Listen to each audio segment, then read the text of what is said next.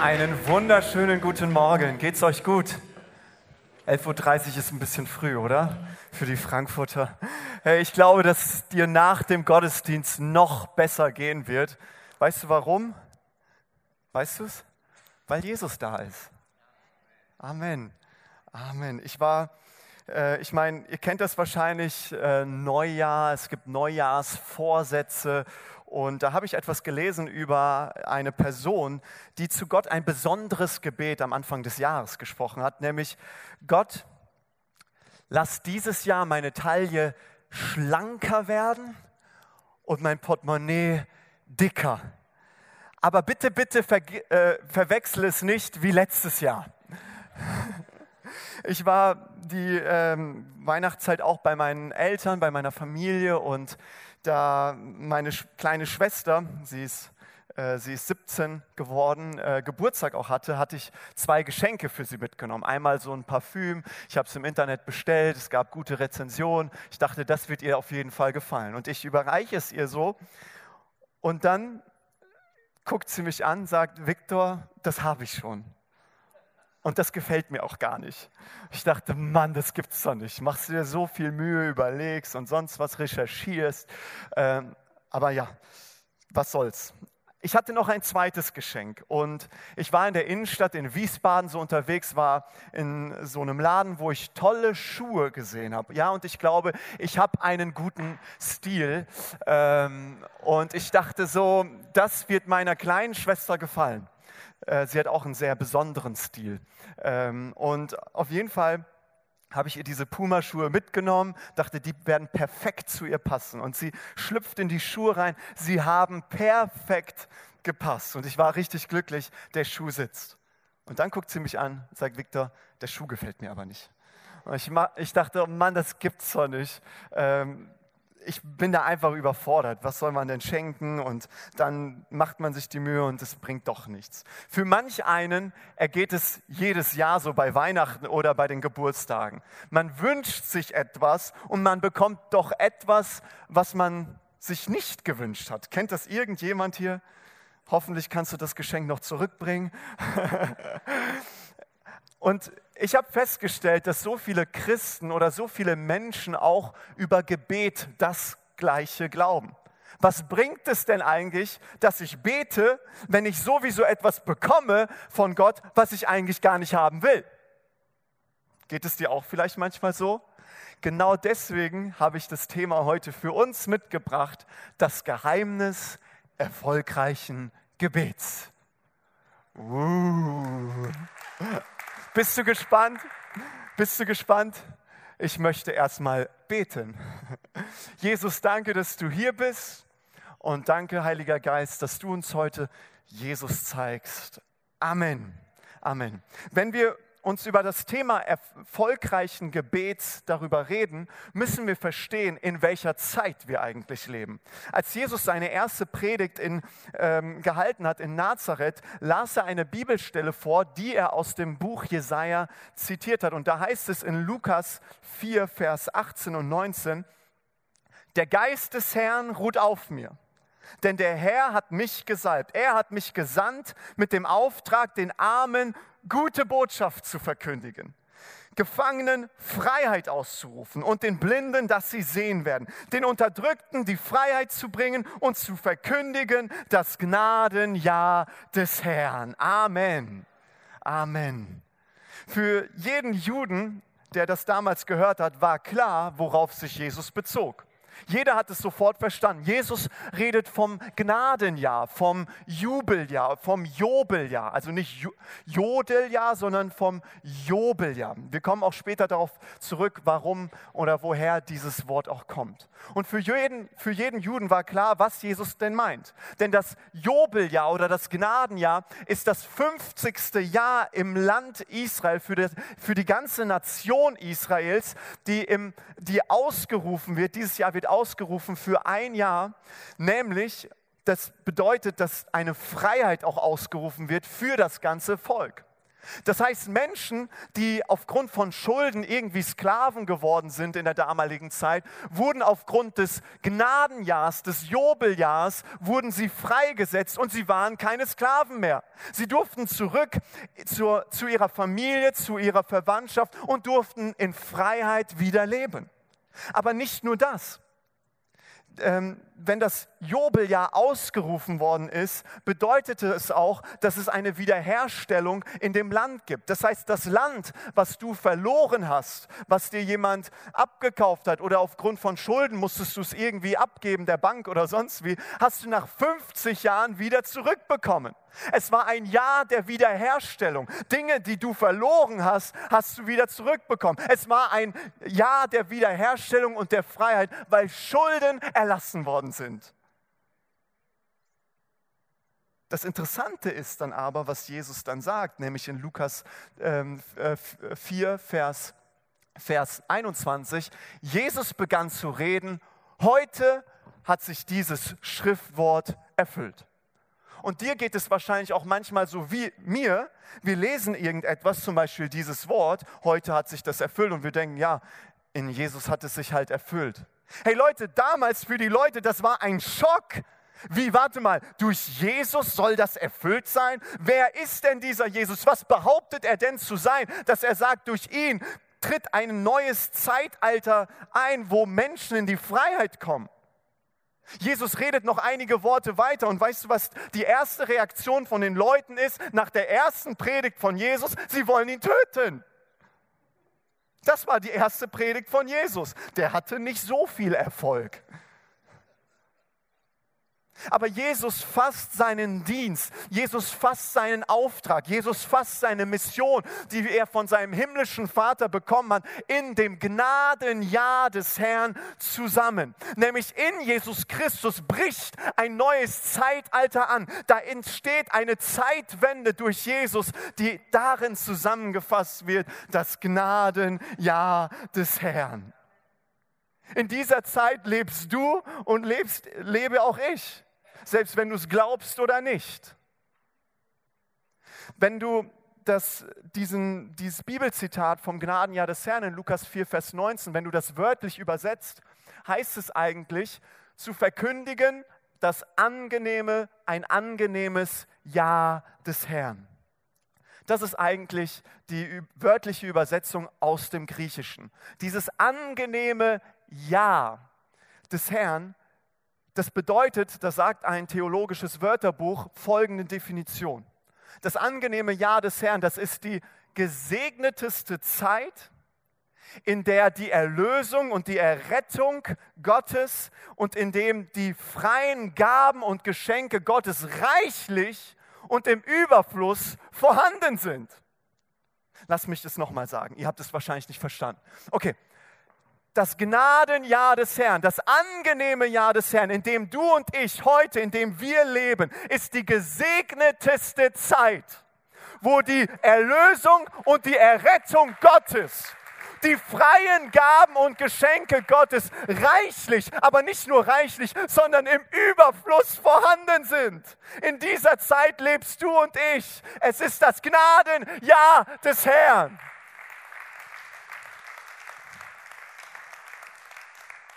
Es ist ein Jahr der Wiederherstellung, weil Jesus gekommen ist. Wenn du das Wort angenehm dort betrachtest, dann ist dieses griechische Wort angenehm, was aus der griechischen Version des Alten Testamentes auch in Jesaja 61 steht, kommt insgesamt 34 Mal im ganzen Alten Testament vor. Und zehnmal, wie und das am häufigsten in der ganzen Bibel. In keinem anderen Buch der Bibel findest du dieses Wort angenehm öfter, findet es in 3. Mose. Liest du das in 3. Mose? Und dort wird es angenehm übersetzt. Es gibt auch andere Übersetzungen, wohlgefallen, angenommen, gnädig. Und ich möchte euch da mal hineinnehmen, denn denn wir müssen verstehen, worauf sich dieses angenehm wirklich bezieht. Denn zehnmal wird es im dritten Buch Mose erwähnt und zehnmal geht es um ein und dieselbe Thematik, nämlich um Opfer. Also nicht im Sinne von Mensch, du Opfer, sondern im Sinne von Tieropfer. Und da heißt es nämlich in 3. Mose, Vers 22, 18 bis 21, wer aus dem Hause Israel sein Opfer darbringen will, was sie dem Herrn als Brandopfer darbringen wollen, damit es euch wohlgefällig mache, soll es ein männliches Tier sein, ohne Fehler von Rindern oder Schafen oder Ziegen. Alles, was einen Fehler hat, sollt ihr nicht opfern, denn es wird euch nicht wohlgefällig machen. Und wenn jemand ein Dankopfer dem Herrn darbringen will, von Rindern oder Schafen, so soll das ohne Gebrechen sein, damit es wohlgefällig sei. Ich möchte eure Aufmerksamkeit kurz auf diese drei wohlgefällig, das ist das das ist dasselbe Wort, was auch in Lukas 4, Vers 19, nämlich das angenehme Jahr des Herrn, ähm, wo es da heißt. Und dort diese drei wohlgefällig, das erste wohlgefällig bezieht sich auf euch. Also wenn du ein Brandopfer bringst, dann wird es euch wohlgefällig machen. Das bezieht sich also auf den Menschen. Das zweite wohlgefällig bezieht sich auch auf den Menschen, nämlich wenn du ein Opfer bringst, ein Tier mit einem Fehler, mit einem Gebrechen, dann wird es euch nicht wohlgefällig machen. Es bezieht sich auch auf den Menschen. Das dritte wohlgefällig bezieht sich aber nicht auf den Menschen, nämlich da heißt es, damit es, damit es wohlgefällig sei. Es bezieht sich also auf das Tier, auf das Opfer, was wohlgefällig sein muss. Als Jesus am Jordan entlang geht, spricht Johannes der Täufer zu ihm und er sagt, seht her, das ist das Opferlamm Gottes, welches die Schuld der Welt trägt. Ihr Lieben, Jesus Christus ist das angenehme und wohlgefällige Opfer vor Gott. Und weil das Opfer Jesu Gott wohlgefällig ist, sind auch wir Gott jetzt wohlgefällig. Amen. Du bist deinem himmlischen Vater wohlgefällig, weil Christus wohlgefällig ist vor Gott. Und wenn du so in dein neues Jahr startest, wenn du nicht nur dein neues Jahr so startest, sondern wenn du jeden Tag damit aufstehst und sagst, ich bin durch Jesus Christus Gott wohlgefällig, dann stehst du mit dem richtigen Fuß auf. Ich möchte dich ermutigen, das auszusprechen, weil das die Wahrheit ist. Du bist wohlgefällig vor deinem himmlischen Vater. Wie wurde das Jobeljahr, das Gnadenjahr ausgerufen? Da heißt es nämlich in 3. Mose 25, da heißt es, dass am zehnten Tag des siebten Monats, dem Versöhnungstag, im ganzen Land das Widderhorn geblasen werden soll ähm, für alle Stadtkinder, das ist ein Widder. Das ist ein Widder, äh, das ist ein männliches Schaf. Äh, ich musste auch erstmal googeln, was ist das? Äh, genau, das ist ein männliches Schaf und da siehst du äh, das Widderhorn. Und im Hebräischen heißt Widderhorn oder Widder bedeutet übersetzt Jobel. Deswegen daher kommt das Jobeljahr, das Gnadenjahr her, nämlich von dem Widder, äh, aufgrund dessen das Jobeljahr ausgerufen wird. Und ich habe da mal etwas mitgebracht, nämlich so sieht es ungefähr aus. Das ist so ein Widderhorn und so wurde das 50. Jahr ausgerufen.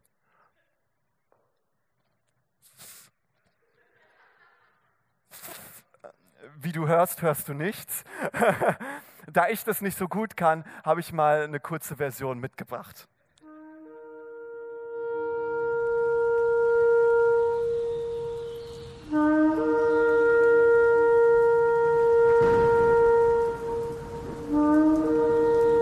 Weil das Widderhorn geblasen worden ist, ist eine Freiheit ausgerufen worden in dem ganzen Volk Israel. Da war ein Jubel, da war eine Stimmung, weil Menschen freigesetzt wurden, weil Menschen wiederhergestellt wurden, weil sie ihr Besitz wiederbekommen haben. Da war eine Freude in dem Volk Israel und auch heute hier in diesem Haus, oder? Du lebst in dem Gnadenjahr des Herrn. Ist es nicht interessant, auf an welchem Tag dieses Jobeljahr ausgerufen worden ist. Wir haben gelesen, am siebten Tag des zehnten Monats am Versöhnungsfest. Was ist das Versöhnungsfest? Das Versöhnungsfest ist das heiligste Fest und der wichtigste Tag für einen Juden der damaligen Zeit. Warum? Weil einmal im Jahr durfte ein Priester in das Allerheiligste, in den Tempel oder auch in die Stiftshütte gehen und hat Gott dort ein Opfer gebracht für die Sühnung, für die Versöhnung zwischen Gott und dem Menschen. Und an diesem Tag und nur an diesem Tag konnte das Jubeljahr ausgerufen werden. Also erst musste ein Opfer da sein. Erst musste eine Sühnung für die Schuld der gesamten Nation da sein. Und dann gab es erst das Gnadenjahr. Die Freiheit wurde ausgerufen. Deswegen heißt es auch in Hebräer 10 ab Vers 19 nämlich folgendes. Wir haben jetzt also, liebe Geschwister, einen freien und ungehinderten Zugang zu Gottes Heiligtum. Jesus hat ihn uns durch sein Blut eröffnet durch den Vorhang hindurch, das heißt konkret durch das Opfer seines Leibes, hat er einen Weg gebahnt, den bis dahin noch keiner gegangen ist. Einen neuen und lebendigen Weg. Deshalb wollen wir mit ungeteilter Hingabe und voller Vertrauen und Zuversicht vor Gott treten. Ihr Lieben, wir haben vor Gott, vor unserem himmlischen Vater, haben wir einen ungehinderten Zugang zu ihm. Warum? Weil Christus, das Lamm Gottes, Gottes ist, was unsere Schuld hinweggetragen hat, damit wir zu unserem Gott kommen können. Das hat Jesus für dich und für mich getan. Erst musste die Versöhnung stattfinden. Erst musste ein Opfer da sein, damit das Gnadenjahr des Herrn ausgerufen werden kann. Seht ihr, wie wunderbar und wie herrlich das Alte Testament auf Jesus Christus weist? In allem kannst du Jesus sehen. Ihr Lieben, der Grund, warum Gott dich heute gesegnet hat, warum du im letzten Jahr gesegnet wurdest und warum Gott dich in diesem Jahr segnen wird, ist allein aufgrund der Grundlage von Jesus Christus. Weil Christus für dich gestorben und auferstanden ist. Das ist die Grundlage. Das ist auch die Grundlage für ein erfolgreiches Gebet. Denn jede Erhörung des Gebets ist aufgrund dessen, was Christus vollbracht hat. In der Vorbereitung hat Gott mir etwas aufs Herz gelegt, was mich wieder neu fasziniert hat. Er sagte nämlich, Viktor, indem du zu mir kommst und indem du betest, ehrst du das, was Jesus am Kreuz vollbracht hat. Indem du und ich, indem wir beten, ehren wir das, was Jesus Christus vollbracht hat. Denn du kannst nur zu deinem himmlischen Vater kommen, weil Christus den Weg frei gemacht hat. Das ist so gut zu wissen. Vielleicht hast du dich schon gefragt, Viktor, du willst hier über das Geheimnis erfolgreichen Gebetes sprechen. Was hat das alles mit den Opfern zu tun? Und jetzt siehst du das, es hat alles damit zu tun. Denn das ist die Grundlage und das Geheimnis erfolgreichen Gebetes, dass wir verstehen, in welcher Zeit wir leben, nämlich in dem Gnadenjahr des Herrn und wodurch das überhaupt möglich geworden ist, durch das, was Christus vollbracht hat. Wenn wir über das Gebet sprechen, dann hat sich wahrscheinlich schon jeder mal vorgenommen, mehr zu beten. Kennt das jemand? Jawohl. Und wie kann es sein, diese Frage habe ich mir gestellt, dass wenn Gott diesen Zugang schon frei gemacht hat und wir zu Gott kommen dürfen, zu unserem Vater im Himmel, wie kann es sein, dass es manchmal uns so schwer fällt zu beten? Ich meine, auf der einen Seite kann es das Problem der Zeit sein. Ich habe festgestellt, wenn ich mir nicht bewusst Zeit für etwas nehme, in, jetzt auch in Bezug auf Gebet, dann werde ich das umso weniger machen. Natürlich hier und dort mal ein Stoßgebet, ähm, wenn man mal unterwegs ist, wenn man mal an jemanden denkt, dann betet man. Aber wie gut ist das, dass wir als Gemeinde, als Move Church, dass wir uns in den kommenden Wochen wirklich Zeit dafür nehmen wollen, bewusst Zeit nehmen wollen, um Gottes Angesicht zu suchen, um zu beten, um von ihm Wunder zu erwarten. Nicht nur für uns persönlich, sondern auch für uns als ganze Gemeinde. Auf der einen Seite kann es vielleicht die Zeit sein, auf der anderen Seite kann es vielleicht auch die ganzen Ablenkungen sein, mit denen wir konfrontiert werden. Wahrscheinlich hast du auch festgestellt, ähm, und beziehungsweise das erlebe ich auch, wenn ich anfange zu beten, dann werde ich irgendwie daran erinnert, was ich noch alles machen muss. Kennt das jemand? Irgendwie, irgendwie okay, ich muss noch den Mülleimer rausbringen, ich muss noch der Person schreiben, oh, das ist noch ziemlich wichtig, ich muss noch das machen, ich muss noch das erledigen. Und, und ich habe mir einfach mein Handy, mein Smartphone habe ich dann bei mir, ich schreibe eine To-Do-Liste, schreibe mir die Sachen auf, damit ich das auch abhaken kann, damit ich weiter Zeit mit Gott verbringen kann. Auf der anderen Seite kann es auch vielleicht sein, dass du sagst, ähm, du hast so viele Dinge zu tun. Du hast hunderte Einladungen, du musst noch den Film schauen, du musst noch diese Serie anschauen, du musst noch den Freund besuchen oder sonst was. Leute, es gibt tausend Sachen, mit denen wir uns beschäftigen können und abgelenkt werden können für das, was eigentlich wirklich zählt, nämlich in der Gegenwart von Jesus zu leben und ihn zu suchen in unserem Gebet, weil der Zugang doch frei ist. Vielleicht sagst du aber, ja, Viktor, ich fühle mich irgendwie zu schwach um zu beten. Und was bringt es denn eigentlich zu beten? Weil ich habe schon so lange gebetet, dass Gott mich irgendwie befreit, dass meine, dass meine Krankheit weggeht, dass ich Heilung erlebe und es ist nichts passiert. Ich warte schon monatelang, dass ich, auf, dass ich einen neuen Arbeitsplatz bekomme und irgendwie rührt sich nichts. Ich bin noch Single und sage Gott schon so lange, Gott, du musst doch einen Ehepartner für mich haben und da tut sich nichts. Manchmal kann es so schwer sein zu beten, weil wir enttäuscht sind über die Dinge, die wir jetzt in, diesem Zustand wirklich momentan sehen. Aber vielleicht kann es auch sein, dass wir etwas Falsches über Gebet glauben, wodurch wir auch weniger beten. Und ich habe schon so viele Christen gesehen und erlebt, die aus dem Gebet eine Leistung irgendwie fabrizieren. Die sagen, okay, ich muss mehr beten, weil wenn ich mehr bete, dann, dann, dann wird das Gott sehen und irgendwie werde ich Gott dann umstimmen können und dann wird Gott mir das geben, was, was ich wirklich haben will. Und sie definieren Gebet als eine Leistung, um irgendwie das Wohlwollen Gottes zu haben. Ich kann dir sagen, so ist es nicht. Ich war letztens im Bus. Ich bin bekennender Busfahrer, also ich nutze die öffentlichen. Ähm, und ich war letztens im Bus, hatte ein Buch in der Hand, äh, habe etwas gelesen und dann höre ich eine, ein Gespräch zwischen einem Vater und zwei seiner Kinder. Und der Vater meinte so zu seinem zehnjährigen Sohn, wenn du in Mathe eine 2 schreibst, dann ist dein Geburtstagsgeschenk gebongt. Dann werde ich dir ich, äh, weißt du, ich war gerade auch so ein bisschen in Predigtvorbereitung und wusste, ich bald predige ich und deswegen habe ich meinen Kuli geholt und mir die Sachen aufgeschrieben. Wenn du eine 2 schreibst, dann ist dein Geburtstagsgeschenk gebongt. Und dann werde ich dir, deinem Bruder und mir, wir werden ins Stadion gehen. Du bekommst ein VIP-Ticket im Stadion und für uns alle drei kaufe ich ein Trikot. Das hört sich ja richtig gut an, oder? Und er sagte dann noch, die Bedingung war, für das Geburtstagsgeschenk.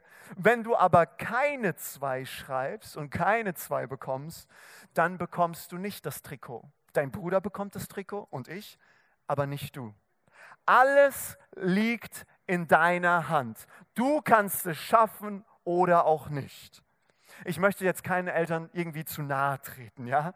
Aber in in diesem Beispiel erkennst du einfach, wie stark dieses Leistungssystem in uns drin ist. Wenn wir schon für Geschenke manchmal das Denken haben, dass wir uns Geschenke verdienen müssen, damit wir ein Geschenk bekommen, ihr Lieben, sorry, aber das ist kein Geschenk. Ein Geschenk und das, sich dafür etwas leisten zu müssen, es zu verdienen, das schließt das eine von dem anderen aus. Aber so oft sind mir Christen begegnet, die, die unbewusst, die würden das zwar nie so sagen, aber unbewusst so über Gott glauben. Würde ich doch mehr beten, würde ich doch mehr fasten, würde ich doch mehr Bibel lesen, dann könnte ich Gott irgendwie umstimmen und dann würde ich schon längst die Gebetserhörung haben. Und sie machen aus dem Gebet eine Leistung. Aber ihr Lieben, im Gebet geht es weniger um meine Leistung, sondern mehr um das, was Jesus Christus geleistet hat. Amen. Das ist erfolgreiches Gebet. Das ist das Gebet, zu verstehen, was Christus getan hat. Vielleicht sagst du aber, Viktor, ich habe ein bisschen ein Problem mit dieser einen Bibelstelle, was Jesus da zitiert aus äh, Jesaja 61, weil Jesus dort ja etwas auslässt. gut, dass du mir diesen Punkt bringst, weil jetzt kann ich darauf eingehen. Dankeschön. Wir wollen uns das ein bisschen näher anschauen, nämlich in Lukas Kapitel 4, Vers 19 bis 20 und nämlich dem Zitat aus Jesaja. Und zu verkündigen, sagt Jesus, das Gnadenjahr des Herrn. Und als er das Buch zutat, gab er es dem Diener zurück und setzte sich. Und eigentlich im Zitat von Jesaja 61, Vers 2 heißt es, zu verkündigen ein gnädiges Jahr des Herrn und einen Tag der Rache unseres Gottes. Und vielleicht sagst du dir, ja, Viktor, genau das ist mein Problem. Ähm, Jesus lässt da doch irgendetwas aus. Und deswegen fühle ich mich nicht so frei, zu Gott zu kommen, weil Jesus da ja was auslässt. Das der Tag des Gerichts und der Rache Gottes. Mein Tipp für dich und für mich ist, wenn Jesus, und da heißt es nämlich, und als er das Buch zutat, gab er es dem Diener zurück. Mein Tipp für dich und für mich ist, wenn Jesus das Buch zutat, sollten auch wir das Buch zutun. Du brauchst, du brauchst nicht in in dem, du lebst nicht in dem Zeitalter, wo das Gericht und die Rache und die Vergeltung Gottes ist, sondern du lebst in der Realität des Gnadenjahrs des Herrn. In dieser Zeit lebst du. Es ist die angenehme Zeit Gottes. Aber so viele Christen leben in einem Sündenbewusstsein, in, diesem, in dieser Phase von Jesaja 61, Vers 2b, anstatt in diesem Gnadenjahr des Herrn. Vielleicht hast du dich auch schon dabei erwischt, wenn dir irgendetwas Schlimmes passiert, ein Unfall, eine Krankheit, du verlierst etwas. Der erste Gedanke, der in dir hochkommt, ist, was habe ich falsch gemacht? Zwei Leute lachen. Warum? Wir denken sofort an Dinge, die wir falsch tun, weil Gott uns doch jetzt deswegen bestraft. Viktor, wie soll ich dann zu Gott kommen? Hey, ist es nicht gut zu wissen, dass wir vorne im Hebräerbrief gelesen haben, der Zugang zu unserem himmlischen Vater ist frei, weil Christus ihn frei gemacht hat? Wisst ihr, Jesus gedachte, Gott gedachte unserer Sünde ein für alle Mal am Kreuz. Deswegen wird er nie wieder an deine Sünde denken. Das ist die gute Botschaft vom Evangelium. Das ist das Gnadenjahr des Herrn. Das ist das, in dem wir heute leben dürfen. Und doch hat Gebet so viel mit Glauben zu tun. Nämlich glaube und vertraue ich, wenn Jesus sagt, wenn du betest, Viktor, wenn du in dein Zimmer gehst, dann wird der himmlische Vater, der in das Verborgene sieht, er wird dich sehen und er wird dich belohnen glaube ich das, dass mein Gebet im Namen Jesu Power hat, nicht nur mich zu verändern, sondern Situationen und Menschen.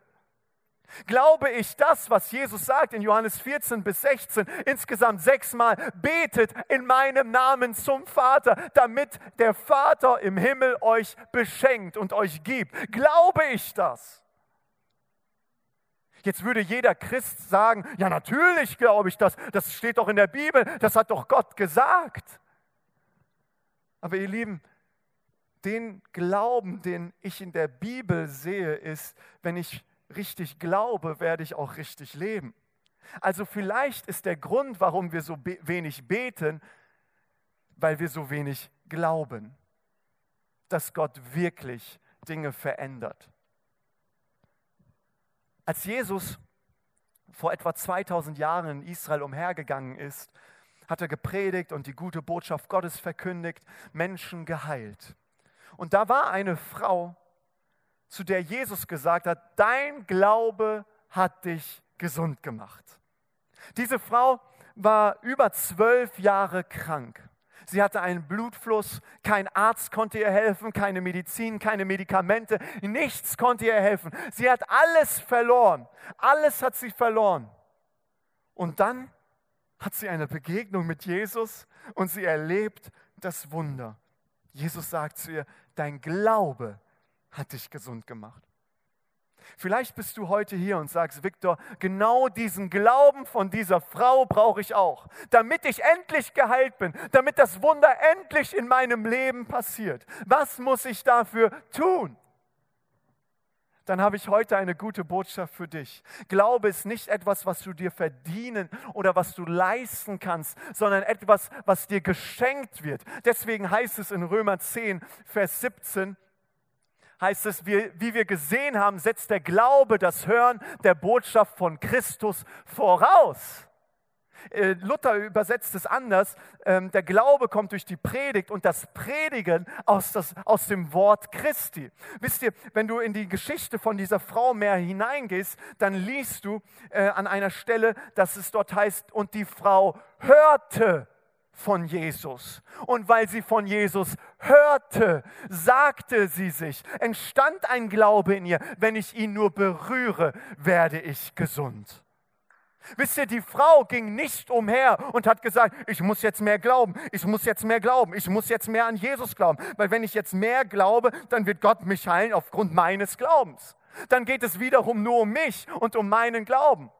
Aber Glaube ist etwas, was dir geschenkt wird, indem du die Botschaft von Jesus Christus hörst. Deswegen,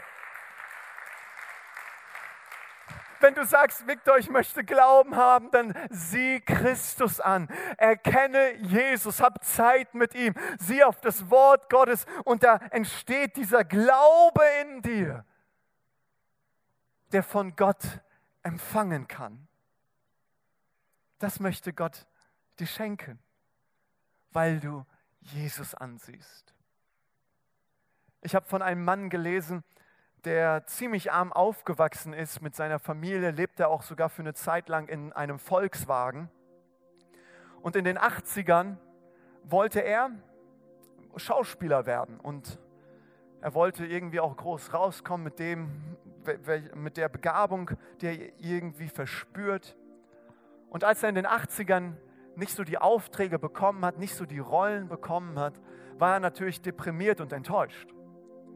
Und er setzte sich in seinen alten Wagen und machte etwas Ungewöhnliches. Er fuhr auf einen Hügel hoch und sah die ganze Stadt Los Angeles. Und dort saß er im Auto und er holte, er holte einen Check raus. Und auf diesen Check schreibte er eine Zahl, nämlich 10 Millionen Dollar mit dem Verwendungszweck für schauspielerische Dienstleistungen. Und er nahm den Scheck, steckte ihn wieder ein. Und immer mal, wenn es schwierig in seinem Leben wurde, wenn er eine Enttäuschung erlebt hat, dann nahm er den Scheck wieder raus. Und da stand drauf 10 Millionen Dollar. Zehn Jahre später hat dieselbe Person nämlich der Comedian Jim Carrey, für seine Filme mehr als 10 Millionen Dollar verdient. Amen. Wisst ihr, es geht mir jetzt nicht darum, dass du dir irgendwie einen Scheck schreibst und dass du an deinen Glauben glaubst und dann das irgendwie wahr wird, weil dein Glaube und sonst wie.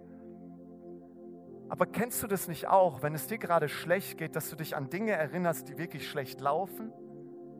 Wenn du mal 50 Euro verloren hast, wirst du an die, dich an die 50 Euro, die du verloren hast, mehr erinnern, als an die 50 Euro, die du mal geschenkt oder gewonnen hast. Das ist einfach so. Wenn es dir schlecht geht, wirst du immer noch wieder erinnern, was gerade schlecht läuft. Was gut läuft, das ist irgendwie nicht mehr im Fokus. Und weißt du, wer dir bei all dem, wenn es dir schlecht geht, noch mehr helfen wird, damit es dir noch schlechter gehen wird? Der Teufel, der Feind Gottes der Lügner. Und weißt du, was er tun wird? Er wird dich in deiner schlimmen Situation, er wird dich auf die Dinge und auf die Umstände aufmerksam machen, die gerade nicht laufen. Er wird dir sagen, guck mal dein Bankkonto an, aus den Schulden wirst du nie mehr herauskommen. Guck mal, wie lange du ein Gefangener dieser Sucht bist, du kommst da nie wieder raus. Du wünschst dir Heilung von Gott. Gott heilt deinen Bruder, Gott heilt deine Schwester, Gott heilt in der Gemeinde, aber dich nicht. Du betest schon so lange für einen Ehepartner, aber Gott wird dir keinen Ehepartner schenken. Und selbst wenn du verheiratet bist, wirst du nicht glücklich sein. Das nächste Mal, wenn du dich selbst an Dinge erinnerst, die nicht gut laufen, wenn der Teufel dich daran erinnert, was alles schief läuft, wisst ihr, was wir dann machen dürfen? Du holst deinen Scheck raus und da steht nicht drauf 10 Millionen Dollar, sondern da steht drauf das Gnadenjahr des Herrn. Aber wisst ihr, da steht noch etwas da steht noch etwas. Ich vermag alles durch Christus. Da steht noch etwas. Der in mir lebt, ist größer als der, der in der Welt lebt. Oh, Move Church Frankfurt, da steht noch etwas. Gnade und Barmherzigkeit werden mir folgen mein Leben lang. Und ich werde bleiben im Hause des Herrn. Immer da. Oh, warte mal, da steht noch etwas. Alle Dinge müssen mir zum Besten dienen.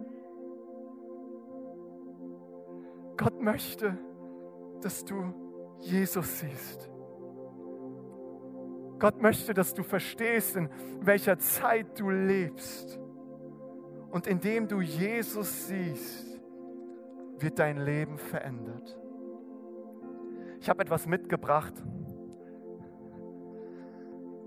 Ich muss es nur noch finden.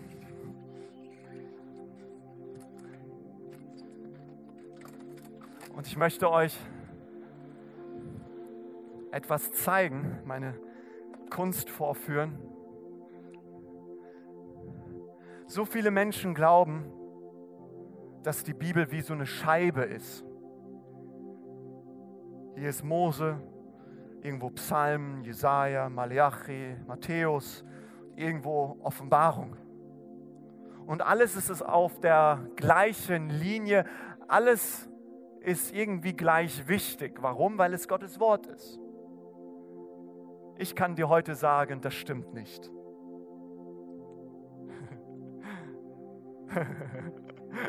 Und es freut mich auch, euch jetzt gerade so diese Spannung aufzu, ähm, diese Spannung zu halten, denn das stimmt einfach nicht. Wenn du die Bibel liest, erkennst du, dass dort eine Entwicklung ist, eine Offenbarung, die sich steigert und die ihren Höhepunkt in Jesus Christus hat. In dem, was Jesus Christus vollbracht hat. All das aus dem Alten Testament weist auf Jesus Christus hin. Wir haben es in den Bibelversen gesehen. Es zeigt auf Jesus Christus. Und in Christus wird das Alte Testament erfüllt und das Neue Testament weist auf Jesus Christus. Wenn du also das Jesus herausnimmst aus der Bibel, weißt du, was übrig bleibt? Es bleibt nichts mehr übrig. Jesus ist die Offenbarung, der Höhepunkt der Offenbarung Gottes. Deswegen sagt Jesus, wer mich sieht, der sieht den Vater. Deswegen heißt es im Hebräerbrief, damals hat Gott zu unseren Vätern durch die Propheten geredet, jetzt aber spricht er in den letzten Tagen zu uns im Sohn. Gott möchte, dass du Jesus siehst. Und wenn du Jesus siehst, weil er der Höhepunkt ist, wird dein Leben verändert und ein Glaube wächst auf in deinem Herzen, wodurch du von Gott empfangen kannst. Das ist die Grundlage und das Geheimnis erfolgreichen Gebets. Ihr Lieben, wenn Jesus verkündigt wird, dann wird das Gnadenjahr des Herrn laut verkündigt. Das ist eine gute Botschaft, nicht nur für dich, nicht nur für deine Familie, nicht nur für deine Arbeit, sondern für die Gemeinde, für die Stadt, für die Leute, die diese Botschaft von Jesus Christus hören. Da entsteht ein Glaube, da wächst ein Glaube, da werden Gefangene freigesetzt, da werden Unterdrückte freigesetzt, da bekommen Menschen in der Finsternis bekommen Hoffnung, weil das Licht Gottes kommt. Da wird Amen, gute Botschaft verkündigt. Da wird das Gnadenjahr des Herrn verkündigt. Und wenn du Jesus Christus hörst, wenn du ihn siehst, dann verstehst du, dass du ein geliebtes Kind von Gott bist, von deinem himmlischen Vater. Du bist sein Sohn, du bist seine Tochter. Der Zugang zu Gott ist frei. Und jetzt darfst du mit Zuversicht und voller Glauben kühne Gebete zu Gott sprechen, weil du verstehst, dass du im Gnadenjahr des Herrn lebst. dann betest du nicht nur Gott, lass mich irgendwie das Jahr irgendwie überstehen, sondern du betest ein kühnes Gebet, ein mutiges Gebet und du sagst, in Christus bin ich weit mehr als ein Überwinder. Du betest nicht nur für deinen Sohn, der irgendwie auf Abwägen geraten ist. Du betest nicht nur, dass du sagst, oh Gott, bewahre ihn, beschütze ihn bei all dem, was er Falsches macht. Nein, du betest ein mutiges Gebet, dass er ein Mann Gottes wird, dass Gott sein Leben transformiert und durch ihn Menschen verändert werden und Christus finden. Wenn wir verstehen, in welcher Zeit wir leben, wenn wir verstehen, was Christus vollbracht hat, dann werden wir als Move Church und jeder einzelne von uns mutige Gebete sprechen, weil wir wissen, dass Gott für uns ist.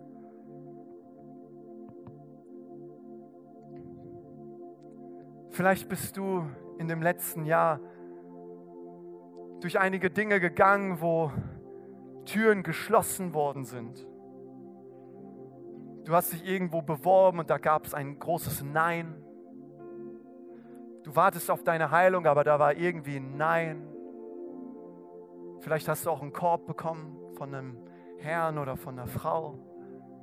Vielleicht bist du durch geschlossen, da, da waren Türen, die einfach geschlossen waren und du kamst da einfach nicht hindurch. Weißt du, was ich dir heute zusprechen möchte, ist das, was das Wort Gottes sagt, dass in Christus auf alle Gottesverheißungen das Ja ist. Und wo du durch vielleicht im letzten Jahr durch Enttäuschungen, Verletzungen gegangen bist, es waren einfach Türen, die geschlossen waren. Da möchte ich das wirklich über dein Leben aussprechen, dass du in diesem Jahr durch geöffnete Türen hindurchgehen darfst, weil in Christus das Ja ist, weil Christus das Gnadenjahr zu uns gebracht hat. Vielleicht sagst du, ja, Victor, das klappt bei dem anderen, aber nicht bei mir. Dann bitte ich dich, lass doch nicht zu, dass das Wort Gottes, gerade wo es gepredigt wird, das direkt herausgerissen wird aus deinem Herzen. Ja, bei mir nicht, aber bei den anderen, lass es doch nicht zu. Schau doch Christus an. Schau doch das an, was er vollbracht hat. Sieh doch, dass du im Gnadenjahr des Herrn lebst. Heißt es, dass alles gut ist, dass wir keine Probleme und Schwierigkeiten mehr haben? Nein, das heißt es nicht, das habe ich nie gesagt. Aber in all dem wissen wir, dass wir mehr als Überwinder sind durch Christus. Immanuel, Gott mit uns. Unser Vater möchte einfach, dass du Jesus siehst dass du verstehst, in welchem Jahr du lebst. Und dieses Gnadenjahr des Herrn ist nicht nur in diesem Jahr, sondern auch im nächsten Jahr und im nächsten Jahr, weil Jesus es vollbracht hat. Und ich möchte dir heute die Einladung schenken. Ja, ich möchte um dich werben und sagen, Jesus hat ein Ja für dich, dass du heute vielleicht zum allerersten Mal Ja zu ihm sagst. Ich möchte, dass wir als Move Church einfach mal die Augen schließen, um einen Moment der Privatsphäre zu haben. Jesus hat alles für dich getan. Er nahm all deine Schuld, all deine Scham, all deine Krankheit. Er nahm all deine Sorge, er nahm all deine Sucht, nahm er auf sich. Und dieses Opfer war Gott wohlgefällig damit du, indem du Ja sagst zu Jesus, Gott wohlgefällig bist. Und ich möchte dir diese Einladung aussprechen. Und wenn du sagst, Viktor, ich möchte heute ein Kind Gottes werden. Ich möchte, dass Jesus mir heute meine Schuld vergibt. Ich möchte zurückkommen zu meinem himmlischen Vater. Dann heb jetzt einfach deine Hand. Wo keiner nach links oder rechts schaut, heb einfach kurz deine Hand. Dankeschön. Ist hier noch jemand, der sagt, ich möchte zurück zu Jesus? Dankeschön. Ist hier noch eine Person? Vielleicht bist du jahrelang weggelaufen. Du hast irgendwie gemerkt in deinem Herzen, das erfüllt dich alles nicht, worin du gesucht hast. Und heute bist du hier und du merkst, dass, dass Gott wirklich um dein Herz wirbt. Dankeschön. Dann heb jetzt kurz deine Hand. Wenn du sagst, ich komme zurück zu meinem himmlischen Vater. Danke für all die Hände, ihr dürft die herunternehmen. Die Bibel sagt uns, wenn wir mit dem Herzen glauben und mit dem Mund bekennen, so werden wir gerettet. So vergibt unser himmlischer Vater unsere Schuld. Wir sind Kinder Gottes. Wir kommen hinein in das Gnadenjahr des Herrn. Und deswegen möchte ich uns einfach bitten, dass wir dieses Gebet gemeinsam nachsprechen. Himmlischer Vater, danke für dein einzigartiges Geschenk. Danke für Jesus. Jesus, du bist für mich gestorben und du bist auferstanden von den Toten. Deshalb bitte ich dich, vergib mir meine Schuld, komm in mein Leben, erfülle mich mit dem Heiligen Geist. Von nun an sei du mein Herr und mein Gott und ich lebe im Gnadenjahr des Herrn. Amen, Amen. Ihr Lieben, das ist eine Party im Himmel, weil Menschen sich entschieden haben für Jesus. Lasst uns gemeinsam aufstehen. Danke, Jesus. Danke, Jesus. Ich habe euch ja vorhin dieses Widderhorn gezeigt und dieses Widderhorn, dieses Schofar wird auch insgesamt über 70 Mal im Alten Testament verwendet. Und in einem Buch der Bibel wird es am häufigsten erwähnt und innerhalb von 17 Versen wird es 14 Mal erwähnt. Und das ist die intensivste Stelle, wo dieses Schofarhorn benannt wird, wodurch ja auch das Gnadenjahr des Herrn ausgerufen wird. Da heißt es nämlich in Josua 6, dass Gott zu dem Volk Israel gesagt hat, zu Josua, und es soll geschehen, wenn man das Widderhorn anhaltend bläst und ihr den Schall des Horns hört, dann soll das ganze Volk ein großes Geschrei erheben. Die Mauer der Stadt wird dann in sich zusammenstürzen. Israel, Josua, die waren vor, dem, vor der Stadt Jericho und sie wussten nicht, wie sie gewinnen können. Aber Gott hat ihnen einen Auftrag gegeben. Geht um die Stadt herum, sagt nichts. Und am siebten Tag sollt ihr siebenmal um die Stadt herumgehen. Und dann wenn soll es geschehen, wenn man das Widderhorn hört, sollt ihr ein großes Geschrei, einen großen Jubel erheben, weil Gott die Mauern einstürzen lässt. Ihr Lieben, damals haben sie solche Instrumente benutzt, die wir heute nicht so kennen. Aber wir haben andere Instrumente. Wir haben eine Hammerband, wir haben hier Hammerinstrumente. Und ich möchte uns einfach bitten, einfach aufgrund einer symbolischen Handlung, dass, wenn, dass wir, wenn ich gleich von drei auf eins herunterzähle, dass wir einfach mal einen Jubelschrei ausrufen. Warum? Weil du im Gnadenjahr des Herrn lebst. Warum? Weil es die gesegneteste Zeit ist, in der die freien Gaben, die Errettung, die Geschenke Gottes reichlich und im Überfluss vorhanden sind. Drei. Das Gnadenjahr des Herrn ist jetzt hier. Zwei, es ist das Jahr der Wiederherstellung und der Freiheit. Eins, es ist das Jahr, wo Schulden erlassen werden. Ihr Lieben, lasst uns jubeln. Das Gnadenjahr des Herrn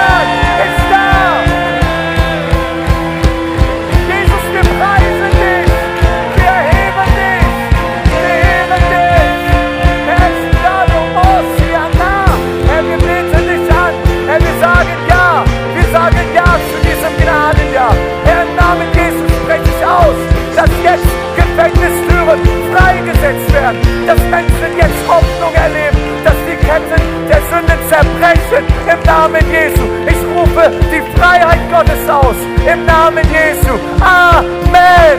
Amen.